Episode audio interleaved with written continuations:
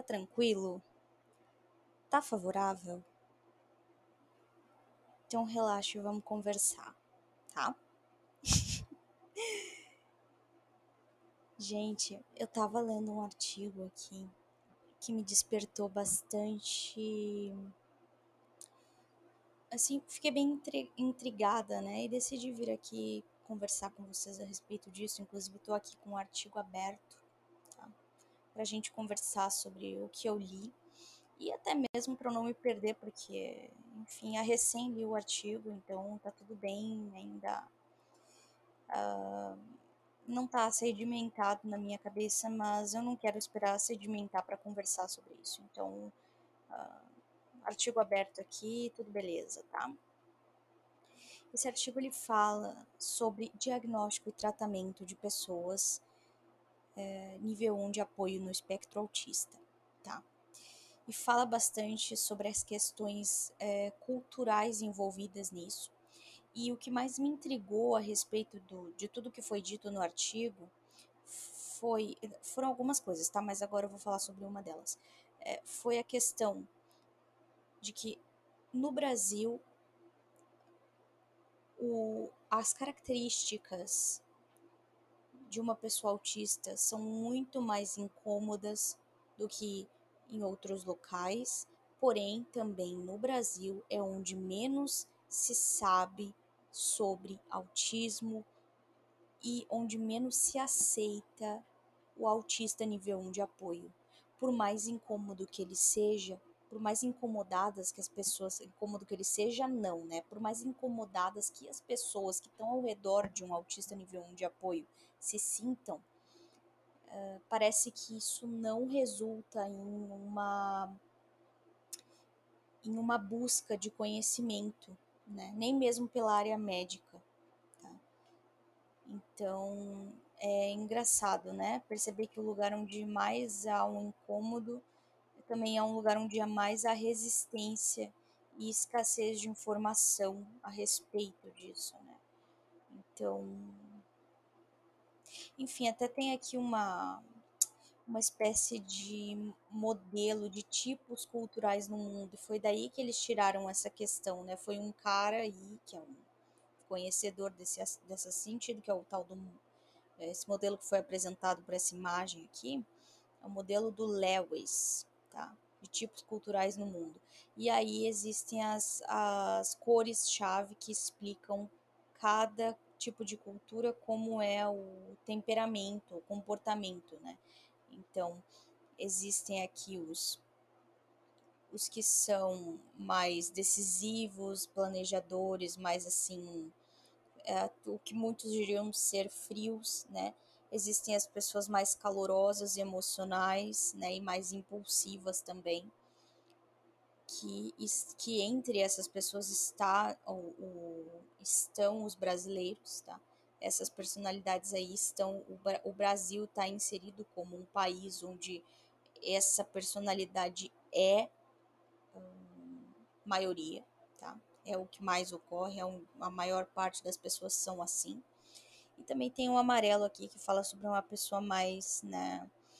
Uh, que são mais bons ouvintes, que são normalmente amigáveis, corteses e tal, que são uh, comprometidos e tal enfim, tem vários formatos aqui, né, gente, de, de como é a persona, o comportamento, tá? Cultural de, de certas nações, tá? E, enfim. Diz ali, né, no artigo, que no Brasil as pessoas se incomodam muito mais com a falta de reciprocidade emocional demonstração de afeto e compartilhamento de interesses, tá? Do que em países como a Inglaterra, né, como os Estados Unidos, na Suíça, na Noruega e tal. Então, por quê? Porque nesses lugares as pessoas tendem a ser mais reservadas mesmo. Então, esse impacto cultural, é, ele acaba também impactando no diagnóstico, porque, digamos assim, para um Asperger vivendo na Inglaterra não seria tão é, estressante para um inglês lidar com um autista, né, gente? Então, é, lidar com um autista nível 1 de apoio. Então, eu, tô, eu falei Asperger, mas não me entendam mal, tá? É porque realmente, é porque aqui no artigo tá dizendo Asperger. Eu sei que esse termo já caiu em desuso, tá? E eu sei muito bem o motivo pelo qual ele caiu em desuso. É, enfim, mas tá, tá bom? É, enfim, os mimizentos nem estão me ouvindo por conta do título do podcast CSP Girl. Então, tá, quer saber? Dane-se. Uh, assim, ó. Eu achei interessante essa questão do incômodo não resultar em, em, em, mais diagnóstico no Brasil. E, e existe um motivo para isso. Existe uma questão cultural para isso e é nisso que eu vou focar. Uh, na questão da extremidade leve do autista, né, ou seja, que é considerado aí o nível 1 de apoio, os distúrbios eles não são óbvios, não são óbvios. Então, ao mesmo tempo em que a pessoa tem um jeito mais severo para algumas coisas, ela no, no dia a dia dela ela tem uma capacidade de autonomia, ela tem autonomia no dia a dia dela, ela consegue ter assim uma, um, um bom desempenho na escola, mesmo que ela não tenha um bom desempenho socialmente na escola, muitas vezes o, intelectualmente ela tem um desempenho que está adequado, né? Pode estar tá até elevado em, alguns, em algumas matérias ou em várias, enfim, todas, dependendo do caso. Aqui a gente a gente tá falando sobre a questão do que a vantagem do, do autista nível 1 de apoio também é a grande desvantagem dele. E no fim das contas, ainda se vê o, o autismo como um título depreciativo, tá? Então as pessoas acham que vão, vão depreciar uh, as outras se estiverem dizendo que aquela pessoa é autista. Né? Ou os próprios pais, né? Sentem que estão depreciando os filhos quando falam a respeito da, da condição cognitiva desses, desses mesmos aí. Então, isso acaba prejudicando bastante o diagnóstico, tá? Prejudica bastante aí que surge o tal do diagnóstico tardio, tá, gente? Porque vários sinais são ignorados e uh, por conta de, uma, de uns sintomas que não são tão óbvios para os profissionais, e os médicos acabam não validando as preocupações que os pais apontam sentir, né? Os erros que os pais veem com relação ao desenvolvimento do, do, dos filhos.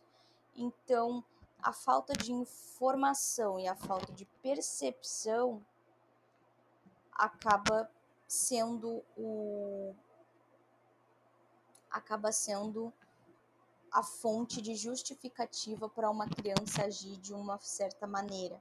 Então as pessoas acabam atribuindo a coisas totalmente não relacionadas com o que motiva a, a ação, o comportamento da criança, mas é melhor do que depreciar essa criança, segundo essas pessoas, tá?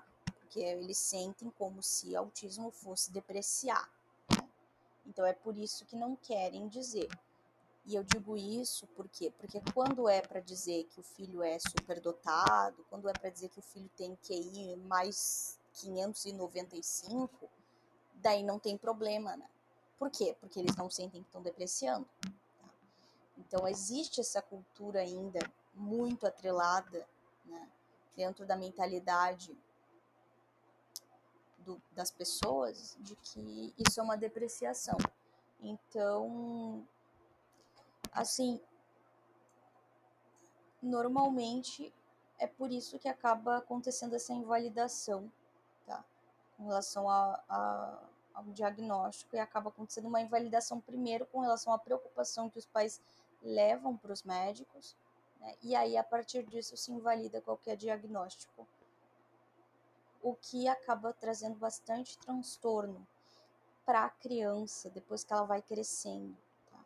que poderia ser, porque, porque são coisas que é um transtorno invisível, tá?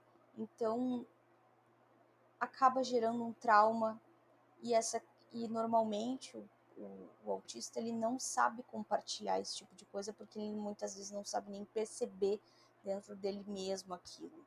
Então até essas coisas serem abertas, até essas coisas virem para o consciente, é um trabalho aí que acontece e que poderia ter sido evitado caso os médicos fossem atrás de, de conhecimento a respeito disso e levassem verdadeiramente em consideração as preocupações dos pais, né, que, que são né, pontuadas ali no, quando, quando estão em consulta, porque um pai e uma mãe não vão até um consultório de um médico para falar a respeito de preocupações, simplesmente porque eles estão deu vontade, sabe? Tipo, como deu vontade de tomar um sorvete de flocos numa quarta-feira à noite. Não é assim que funciona. Então, muitas vezes eu, eu vejo assim, fico meio indignada com isso, porque por fato de conviver também, de ter conhecimento de pessoas autistas na minha família que sofreram com isso, sofreram julgamento, mães que sofreram julgamento por conta de terem filhos autistas super, assim, enfim, pequenos, assim, de um, dois aninhos de idade, e sofrerem julgamentos no sentido de dizer, não, é frescura, não, nada a ver, essa criança não está sendo criada direito, ou está mimando essa criança, ou essa criança está fazendo bia, ah, tu não está botando na linha, não está colocando regra, não está dando limite, ou coisas do tipo. Sendo que, na verdade, a maior angústia dessa mãe era justamente as coisas que ela gostaria que um, o filho fizesse, né? E ele não fazia, e não era por falta de estímulo, era verdadeiramente por uma questão uh, cognitiva, né, autismo. Tá? E, e, olha que no caso dele, né, desse meu, desse meu primo, é, que agora ele tá com 5 aninhos, é, é, um caso, né, um pouco mais ali de nível 2, 3 de apoio, tá? Então, para vocês verem que até em níveis um pouco mais avançados de apoio, as pessoas ainda tendem a colocar a culpa estritamente no, no método de no método educacional do, dos pais. Que não não estou dizendo que a gente não tem que olhar para isso, mas só que enfim, é exagerado assim, sabe? Parece que é tudo em prol de uma desculpa para não diagnosticar a criança, sabe? E aí, se a gente for colocar em outros parâmetros, como eu comentei aqui, vai colocar que é um QI avançado, é um savan. Aí não, aí tudo bem, aí não vai procurar outras respostas, não, porque é uma coisa que é considerada maravilhosa para o mundo, né? E por quê? Sabe, vamos colocar aí, por que isso é maravilhoso e aquilo outro não é? Por quê? Né? No final das contas, a gente não tá só, a gente tá buscando um status ou a gente está buscando uma resposta para otimizar a vida da pessoa e da, das pessoas que convivem com essa pessoa, que aparenta ter certas características um tanto quanto diferenciadas. Tá? Parece que se visa mais um status do uma, uma, questão de um título, né? Parece assim que isso é um título, não é um título. É, é realmente um é para otimizar a vida tá? Da família mesmo tá? Então complexo. Mas assim aqui nesse artigo eles fazem um resuminho achei bem legal. Eles colocaram aqui né? Em A B C eu vou vou, vou falar aqui para vocês né? Vou resumir o próprio resumo tá? É, os fatores que contribuem para um atraso no diagnóstico podem ser o fato de que quando a criança é muito nova, quaisquer excentricidades ou dificuldades sociais são geralmente, rele geralmente relevadas e atribuídas à idade. B. É comum que muitos profissionais adotem a postura do vamos esperar para ver o que acontece, ou do ainda é cedo para dizer qualquer coisa, quer seja pela dúvida acerca do diagnóstico ou pelo receio de rotular a criança. C descrença da problemática relatada pelos pais, como se fosse exagero dos mesmos, principalmente porque os comportamentos diferenciados da, da, da síndrome de Asperger ou então autismo nível 1 de apoio, muitas vezes não são evidentes ou imediatamente perceptíveis num breve contato no consultório médico. Se esse médico não for um especialista, não saberá o que observar e provavelmente terá uma criança estereotipada de autismo, na mente dele, assim, né? Em mente só um estereótipo. De modo que se a criança não apresentar os sinais clássicos mais severos do quadro, vai achar que não se trata de autismo. Por fim, vale lembrar que a maior parte dos comportamentos de uma criança é, autista nível 1 de apoio não são observáveis em sua totalidade, fora do contexto do lar. Eu que o diga, né, meus caros? D. Meu Deus, até suspirei aqui. entrei meio em soluço. Estou nervosa que eu fiquei, meu Deus. D.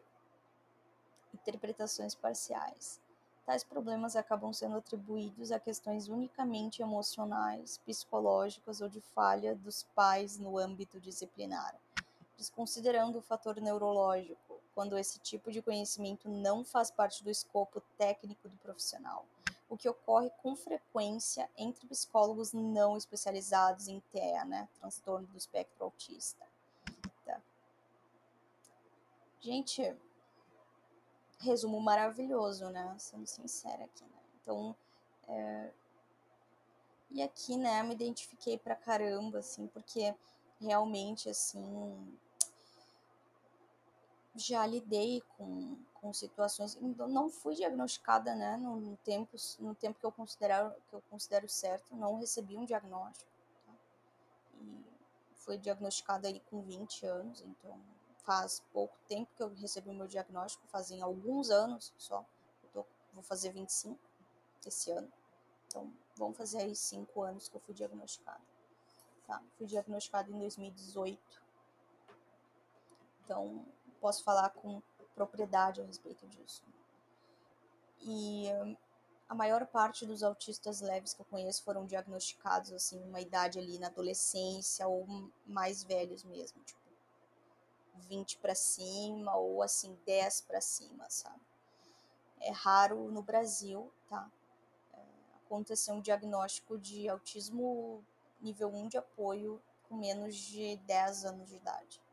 Isso é um absurdo, porque em outros países, que inclusive são considerados mais frios, que, em que não se incomodam com comportamentos autísticos, o diagnóstico acontece muito anteriormente, acontece tipo com 5 anos de idade, o diagnóstico de autismo. Enquanto aqui no Brasil, uma coisa que é super incômoda, porque é incômoda, porque eu me sentia incômoda para minha família em vários momentos da minha vida por conta do meu comportamento, considerado excêntrico ou agressivo ou metódico demais ou é, radical demais, enfim, é, rígido e tudo que mais vocês quiserem dizer. Até muitas vezes até bélico, né? Então, a habilidade social, tá? Ela é totalmente inexistente, dá para ser, não, não vou dizer totalmente, mas assim, é praticamente inexistente. Porém, isso é ignorado, tá? E aí acaba que a pessoa sofre pra caramba e ninguém enxerga. Tá? Bem complicado, tá? Então, fica aquela coisa mascarada por conta da capacidade intelectual que não é atingida, né? O intelecto, no caso do, nesse caso, né, do, do autismo leve, ele não é atingido. A maior parte das vezes ele continua ali, na média ou elevado. Então, fica mascarado, normalmente a escola ela não vai, ela não vai se basear em rendimento, é, em outro rendimento que não seja acadêmico, ou seja, não vai existir uma análise, não vai existir uma observação do comportamento social dessa criança, até porque normalmente a criança autista ela, ela tende a gostar de seguir as regras que são impostas, então ela gosta de se o professor estabelece uma estabelece um, um, um padrão de comportamento na sala de aula, estabelece o lugar que tem que se sentar na sala de aula, esse autista ele vai querer seguir isso. Tá? Ele não vai perturbar o andamento das atividades. Muito pelo contrário, ele vai colaborar com isso. Só que para os coleguinhas, no social, ele vai ser totalmente alienado. Ele vai ser totalmente alienado do, do que está ao redor dele e vai ser considerado esquisitão de alguma forma. E ele pode até conseguir desenvolver alguma coisa, alguma amizadezinha, mas ele sempre vai ser muito mais vítima de bullying e vai sofrer em silêncio do que vai ser uh, aceito e abraçado e abraçado que eu digo assim, né, acolhido né, pelas pessoas. Normalmente os professores vão gostar mais desse aluno do que os alunos em si. Os professores vão gostar mais desse aluno porque vão gostar do, do modo como ele se porta, vão gostar do modo como ele é, porque ele vai ser o mais, provavelmente, o mais na dele, né, o mais centrado, por mais que ele não seja um, o que tira as notas mais altas, tá? Ele vai ser o que mais se destaca pelo comportamento uh, exemplar, assim, pelo comportamento tranquilo, pelo comportamento mais na dele, né? Uma pessoa de uma pessoa ali que tá ali para o que, que verdadeiramente importa, que é fazer as coisas de acordo com o que é solicitado e assim é bacana quando quando acontece alguma alguma algum tipo de adaptação, muitas vezes não necessariamente uma adaptação formal, mas uma adaptação com base na percepção de um professor que é muito, muito observador e ele vai adaptar o aluno porque ele simpatiza com o aluno e percebe as necessidades do aluno e percebe que não é besteira. Isso é muito raro de acontecer, tá, gente? Muito raro. E olha, mesmo que um aluno autista esteja diagnosticado, leve o atestado, tudo mais, é raro de, de, de acontecer algo assim, tá? É raro, é realmente exige um nível muito grande de, de observação, de percepção do professor e de empatia. Porque normalmente esse professor, se ele não tivesse as características, por mais que ele receba a notificação do, dos superiores de que tal aluno é autista, não sei quem, não sei o que, ele não vai fazer as coisas conforme manda a cartilha, tá? Não vai, ele vai só colocar esse aluno de escanteio e vai só relevar as coisas que ele provavelmente veja nesse aluno. Ele vai meio que blindar esse aluno ali, colocar esse aluno como tipo, ah, não, tu não vale na sala de aula, sabe? Um negócio assim, tipo, tu tá aqui, mas tu não tá. Enfim, basicamente isso, tá?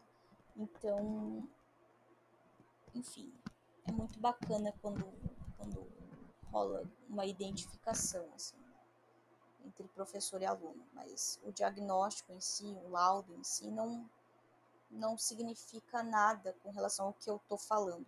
Obviamente que o laudo ele, ele vai te proteger de muita coisa, mas ele não significa que, que, que isso vai acontecer. Só significa que tu tá legalmente amparado. Só isso. Enfim. É, é isso, tá, gente? Eu decidi, assim, compartilhar aqui com vocês essa questão desse artigo. Aí achei bacana, tá? É um é um artigo até, tem um artigo de um blog, né, e tal. Nem sei de que ano é, mas eu curti, acho que deve ser antigo esse negócio aqui. Não sei. Eu olhar aqui.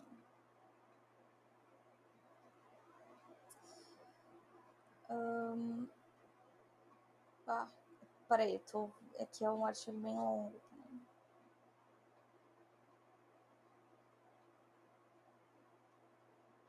Ai, que interessante um pedacinho aqui. Peraí, vou, vou ler para vocês. Se o conceito de espectro ainda não é totalmente conhecido pela área médica, menos conhecidas ainda são suas variações. Uh, o entendimento de que o autismo se apresenta de formas, de formas bastante diversas e que pertence a um contínuo espectro é o que permitirá aos médicos reconhecerem e compreenderem melhor casos mais leves. Ainda é grande o número de profissionais com conhecimentos precários e ultrapassados sobre o transtorno autista e que só são capazes de identificar casos realmente severos, ou seja, com sinais óbvios e profundamente debilitantes, ficando casos de autismo mais de mais alto funcionamento, ou então pelo menos assim que a pessoa consegue ter uma, um nível legal de autonomia, né? Que eu acho melhor falando, acho melhor de, de, de expressar e tal. Ou seja, onde haja menor comprometimento geral em comparação aos quadros severos. Completamente a deriva.